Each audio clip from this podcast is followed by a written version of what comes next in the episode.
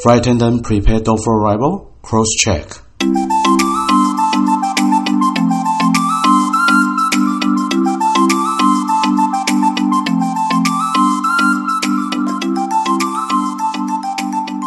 空中老爷直送宵夜，陪您畅聊不买醉。你好，欢迎来到空中老爷的宵夜文第十二集。你爱吃肉圆吗？肉圆？你喜欢肉圆的皮还是馅？还是你喜欢米浆调成的酱料？那你喜欢脆 Q 的皮还是喜欢软嫩的皮呢？那你喜欢很多肉的肉馅还是笋丝、香菇、鸟蛋的馅？那今晚的宵夜啊，我们就来谈谈肉圆、肉圆。肉圆啊，是台湾小吃文化中不可以缺少的一种美食。相传啊，最早是出自南彰化地区的北斗，那个是啊旧水灾使用的一种树桂。一百多年来呢，演变至今，那就出现了许多不同的风味还有形态。而南彰化呢和北彰化还产生不同的配料还有吃法哦。如果啊要做最这粗显的分类啊，大致上啊可以区分为北炸、南蒸，也因此啊。你可以发现，那种北部的肉圆啊，通常是用炸的；而南部的肉圆呢，通常是用蒸的。呃，以这样的分法虽然不是绝对啦，不过呢，大致上肉圆这个文化呢，都是依循了这个方式在发展。而且不论是炸的或者是蒸的，两类的肉圆啊，都各有爱好者哦。哇，先来谈谈我喜欢的南机场彰化肉圆，它那个肉圆啊。都是一颗颗在那油锅里面泡着，那种不时翻滚的模样啊，看起来好诱人呐。然后刚出炉的那个肉圆啊，表层啊，感觉就是裹着一层酥脆感，那光看啊，就让人家觉得好好吃哦。不过虽然是油炸的，哎，可是不油腻哦。那个肉圆的皮啊，很透，嫩 Q 啊嫩 Q，然后弹性十足，然后啊。再加上那个店家的特制酱汁，哦，我不得不说，这肉圆呐，都还没吃，就会让人啊忍不住的食指大动。然后它那个肉馅呐，是以瘦肉为主，然后带点胡椒的香气，很有嚼劲，不会一咬就散掉的那一种的。那你把皮啊用筷子剥开之后啊，你会发现啊，里头竟然是满满的笋丝，哦，真的是令人欢喜。为什么呢？因为大部分的肉圆啊，都是包着那种笋干，而那个细笋丝啊，比那个金针菇还细啊。然后跟着那肉馅，然后再沾着满满的酱汁，哦，真的是好吃得不得了啊！再来呢，我要介绍的是新竹的英文肉圆，它那个肉圆啊，是以红烧肉为主。这个呢，大概就是新竹才有的特色吧。相较于其他名店的肉圆啊，英文肉圆的表皮啊更加的厚实，就是可以吃更饱的意思啊。虽然呢那个皮很厚，可是吃起来啊却不会太软或太硬。那个 Q 弹的肉圆皮啊，整个的饱足感非常充足。然后他们家那个嫩馅啊是红烧肉，那吃起来呢，有一股特殊的甜味，然后肉块呢很扎实，而且分量不少哦，真的是非常真材实料。加上那个甜辣酱啊，有着甜甜又呛辣的蒜味啊，提升了不少层次的口感。哦，我个人觉得非常好吃啊。那前一阵子呢，我去了南投水里，那吃到了南投水里赫赫有名的董家三兄弟肉圆。水里肉圆呐，和南部不同哦。那个外皮呀比较 Q 弹，而且是以油炸的方式来料理。而南部呢，大多是用蒸的。那这里的肉圆啊，不仅料理方式不同，上头淋的酱汁啊也不太相同。除了酱油膏，还多了米酱。然后品尝水里肉圆呢，它的秘诀啊，就是吃皮、留肉、加汤。因为点餐的时候，老板有特别交代，所以当然啊。就是沾酱，吃完那个外皮之后，然后再加入可以自取的那个热腾腾的大骨汤。那个内馅啊，依然有着瘦肉还有笋丁的组合，然后调味不重，而且很对味。那桌上的特制辣酱还有香菜是可以自己取的。那淋上大骨汤的肉圆啊，就变成一碗美味的汤，非常独特的干湿凉吃法。这个啊，也是我觉得董家三兄弟肉圆好吃的地方。那你有吃过好吃的肉圆吗？你也可以留言推荐给我哦。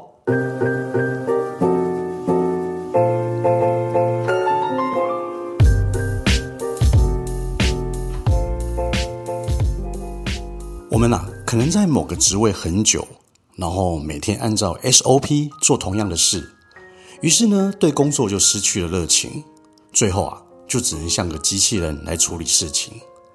但是啊，少了那个温度还有热情的服务，那可能会造成更多的失误，不是吗？那我就来分享我最近的一个经验吧。前一阵子啊，我要南下，那我就前往某快速运输系统的售票口取票。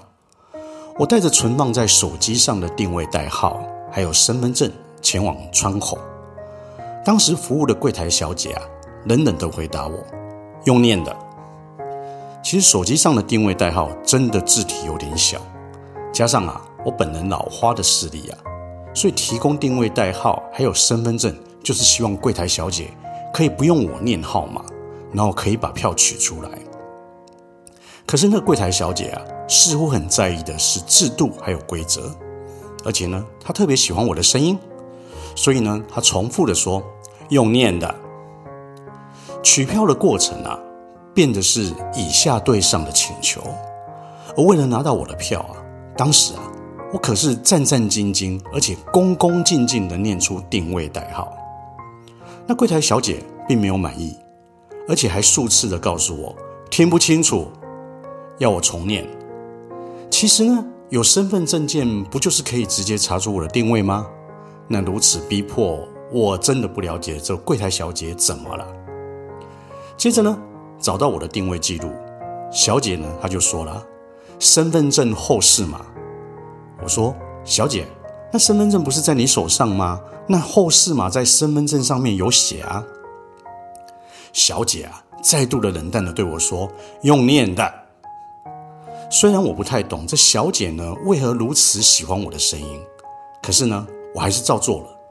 同时啊，我也告诉她哦，我希望把我的定位呢被指定的座位。换成两人位的走道位，因为他们公司的电脑系统啊，并没有办法指定座位，而且我也说明了，我了解这算是更换车票一次的记录。那小姐在取票的过程呢，发生了点问题，于是要我等。那等了许久啊，这位小姐，就是没有办法处理这个票，最后呢，是由她的资深的主管来协助，那我的票才跑了出来。接着呢。没有道歉，只是继续冷淡的。小姐呢，就直接把票给我，你的票。一看，哎，不对啊，小姐，我刚刚请你替我换成两人座位的走道位，可是这个票都不是哎。然后啊，在经过取不出我的票的挫折啊，我想当时的小姐的理智线也大概打结了。她极度的不客气的说：“换座位。”是等于更换车票一次，你懂吗？但是我还是很客气的回答：“小姐，我一开始就请你替我换座位啊，我也知道啊，这是更换车票一次的记录，可是你没有留意诶。”我讲这样的话，让小姐更不开心了。她认为呢，我在找她麻烦，让她要多做一些工作。于是呢，极度不友善的取走我的票，接着呢，要取消票的文件作业，重新开票。连看都不看我一眼，然后重新开的票就丢在那收费板上，然后怒气冲冲地说：“你看看吧。”然后啊，忙着处理那些开错的票。不过呢，他这样的行为啊，可惹怒了我。我就说：“小姐，这票没有问题的，谢谢你。但是基于人与人之间啊，最基本的尊重，或许啊，你可以抬头看看我，然后把票给我。”而不是连看都不看我一眼，就把票丢在那收费板子上。小姐呢，更不是友善的回答我：“我很忙。”我也不客气的说：“小姐，你很忙，那大家都很忙啊。但是基本的尊重要懂吧？那不想浪费时间在那边跟他争执啊，所以我就走人了。我一直以来啊，很不喜欢用客诉、投诉来解决问题啊。可是当下呢，我觉得这个小姐真的需要对她的工作态度做点改进。于是呢，我打了客服电话，那向客服人员反映刚刚那一段不愉快的经验。但是接我电话的客服人员啊，只是以连珠炮式的讲话速度，很自私的回答，不论我说什么，他都是如果查证属实，如果查证属实，如果查证属实，然后最后他还说哦，如果查证属实啊，那我们会好好的处罚客人，毕竟做人也要有同理心嘛。我想，虽然好好的处罚客人可能是这位客服人员心中的 OS 啊，但是啊，在这电话中说出来还不自觉有口误。于是呢，我告诉这位客服人员，所以查证属实的话，你们都是处罚客人哦。这样的公司谁还敢给你们建议啊？啊，还有啊，啊，说到同理心，那我觉得小姐啊，你最没有同理心了啦。我不需要你完全来信任我的说辞嘛。那我也觉得你们应该去查证。但是你啊，只是以那种连珠炮的说话速度，自私的回答我，像个机器人啊，不断的说如果查证属实，如果查证属实，你完全没有任何的聆听，没有任何的温度。你只是让人感觉你啊想马上结束这个对话，那种明哲保身的态度啊，反而是最差的客服。我想啊，你进步的空间还很多，谢谢你，加油。这个时候啊，那个客服人员啊，他才恍然大悟啊，刚刚的对话是多么失败的一个客户服务啊。然后呢，我们的对话才重新回归正常。我也呢，把我的建议透过客服人员转告给公司。一直以来啊，SOP 啊是做事是行为的标准啊，然后在现代呢也成为大家追求的指标。于是呢，各大企业公司所有的东西都可以标准化、流程化。当然呢、啊，这也包含了服务。可是，在职场久的人呢、啊，重复同样的事、同样的工作、同样的对话、同样的按照 SOP 来处理所有的事情，就好像机器人一样，少了温度。少了感情，我认为真正的好服务啊，应该是建立在人与人之间的互动，而不是只是停留于制式的工作流程，还有那机器人般的台词，还有话术的应答。毕竟人与人之间的情感交流啊，是机器人永远无法取代的。一个很自私化的回答，即使是道歉、致意，不带有任何的情绪，反而啊，无法赢得客户的心啊。我想说的是，一直以来啊，我认为服务并不是一昧的以客为尊，而是呢，要以同理心或是多点温度的关怀聆听，然后呢，便能让人们留下深刻的好印象。毕竟服务重视的是每一个人不同的需求，甚至是神隐的需求，而不是只着重于制度或合不合乎标准。但是啊，客服机器人啊，却真的无法赢得客户的心啊。不是吗？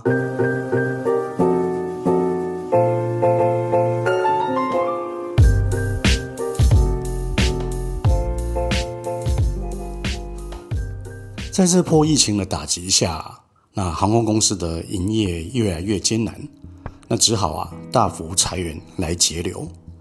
那失业的，除了有空服员、地勤，然后还有培训成本很高的机师啊。那国泰航空啊，在十月二十一号的时候宣布啊，进行企业的重组，那削减人力以及客运，还有任何的运力，包括啊大砍八千五百个职位，还有旗下港龙航空啊停止营运。这个呢是继美国航空、联合航空、还有新加坡航空、阿联酋航空之后啊，再有全球航空的巨头啊宣布大规模的裁员了。可以显见啊，全球的航空业啊都没有走出谷底啊。而我自己的美籍航空啊，早在今年六月就宣布关掉我们东京、香港、法兰克福的国际基地，那只剩下我们唯一的国际基地就是伦敦。那至于这些基地的空服员啊，如果按照当初雇佣的合约啊，那公司必须提供我们一个可以合法工作的基地继续上班。所以呢，伦敦是唯一的选项。可是我们公司啊，又加了一个蛋书：基于疫情啊，所以所有人都不能转战伦敦，都必须回到美国的基地。公司啊，在雇佣我们的时候啊，都知道这些国际基地的空服员并没有绿卡，或者是没有美国公民的身份，是不能在美国基地合法工作的。而这些年来啊，公司也从来没有替我们申请任何的工作签证，或者是要求我们必须具有美国的工作证明。但是啊，要求在十月一号啊。以前啊，要提出合法在美国境内的工作证明，否则呢，就是我给你工作机会，但是啊，是你自己资格不符，那就是你个人的问题啊。我在八月的时候接到通知，我莫名其妙的被转到了纽约基地，而且啊，要在十月一号以前要报到。然而啊，没有绿卡、没有美国公民身份的我，还有其他。六百九十八位东京、香港、法兰克福的空服员啊，都因为身份的问题没有办法去工作。接着呢，公司就在八月的下旬啊，又提出了一个无薪假的通知。那我们公司呢，差不多有两万八到两万九千位空服员。那公司预计呢，要一万五千位去拿无薪假。那我的年资呢，在公司的空服员系统里面啊。排名是第九千了，拿无薪假是由之前的开始算，所以怎么样算其实是轮不到我。但是啊，在这个一向讲求民主、不能有种族歧视的国家还有公司啊，这个时候啊，又给了一个但书：所有外国籍的空服员，或者是没有美国合法工作证明的空服员，并不是在这个名单的考虑之下，而是自动的被公司解职。那我们每位国际站的空服员啊，都是尽心尽力的在公司服务二十年以上，但是在这个时候啊，我们却被边缘化了，完全不当成是他的员工。我经历过 SARS，然后经历过九一一，也经历过这家公司好几次的裁员、破产、减薪、重整，我也都走过来了。但是这一次的 COVID-19。却影响到我要拿走我飞翔的翅膀。那我们美国的空服员工会很强大，那针对公司对我们的决定也上了法庭去仲裁。但是啊，似乎是美国芝加哥的法官吧，即使是眼睁睁的看到公司违反了劳动合约，但又解释说，因为疫情，所以公司的一切是合情合理。这听起来是不是和台湾一些恐龙法官很像啊？什么有教化可能啊，所以不能判刑之类的吧？接着呢，公司又扮演起好人。如果在十月底前啊，我们这些不具有美国工作权的人啊，可以一，如果你满五十五岁的话，你申请自动退休，那公司啊有终身的乞丐票福利，还有医疗保险可以用。但是啊。没有任何的退休金或者是遣散费。第二个呢，如果未满五十五岁，像我啊，但是超过二十年的年资啊，你可以申请自动离职。那公司呢，给予你终身的乞丐票福利，但是，没有任何的退休金，也没有遣散费。第三种情形啊，如果你什么都不申请，那就是公司和你分手。他用了一个字啊，叫 separate。S E P A R A T E D，公司很聪明哦，他不用裁员，而且他也不用留职停薪，因为啊，那些都是要付钱给员工的，所以去创造一个字叫 separate，分手，所以呢，不用给分手费、遮羞费。我讲难听一点呢、就是事后不理的概念。那这六百九十八位的国际站的空服员，每个都是超过五十岁以上。每一位呢，都是二十年以上的年资啊，然后把自己的青春岁月贡献给这家公司。但是当航空公司啊需要裁员的时候啊，永远啊只会先向这些外国籍的员工下手。那至于赔偿呢和退休金，即使是二十年以上的资深员工啊，完全没有获得任何的赔偿。我要说的是，美国公司福利的真的很好啦，但是一旦有难的时候啊，也相当的无情了。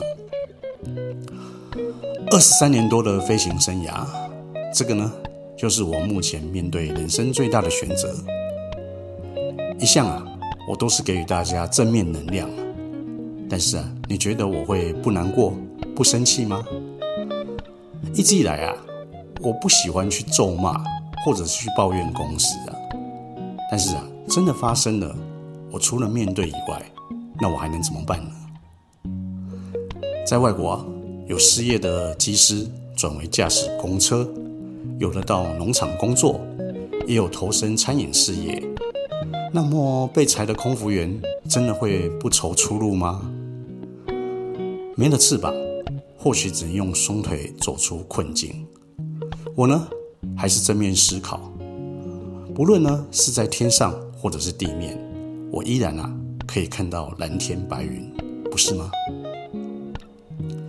今天的节目啊就分享到此，希望你会喜欢我的节目。那对于我的节目还满意吗？欢迎留言给我哦。您可以到我的脸书粉丝专业空中老爷英文的第一人客关系事务所。我的脸书粉丝专业是空中老爷英文的第一人客关系事务所。你也可以截图这一集的节目，分享到你的 Instagram 的限时动态上面，tag 我空中老爷，或者是我的账号 F L Y I N G 底线 L A O Y E F L Y I N G 底线 L A O Y E。那我知道啊，你有在收听，也让我了解您对空中老爷的宵夜文的看法。如果你喜欢我的节目，也想听到更多的内容，欢迎您到 Apple Podcast 上面帮我打五颗星，还有留言。您的任何鼓励啊，还有建议，我都会非常感激。谢谢您。我是空中老爷，期待下次再与您共享故事与佳肴，一起细品人客关系中的各种奥妙。空中老爷的小野文，我们下次见，拜拜。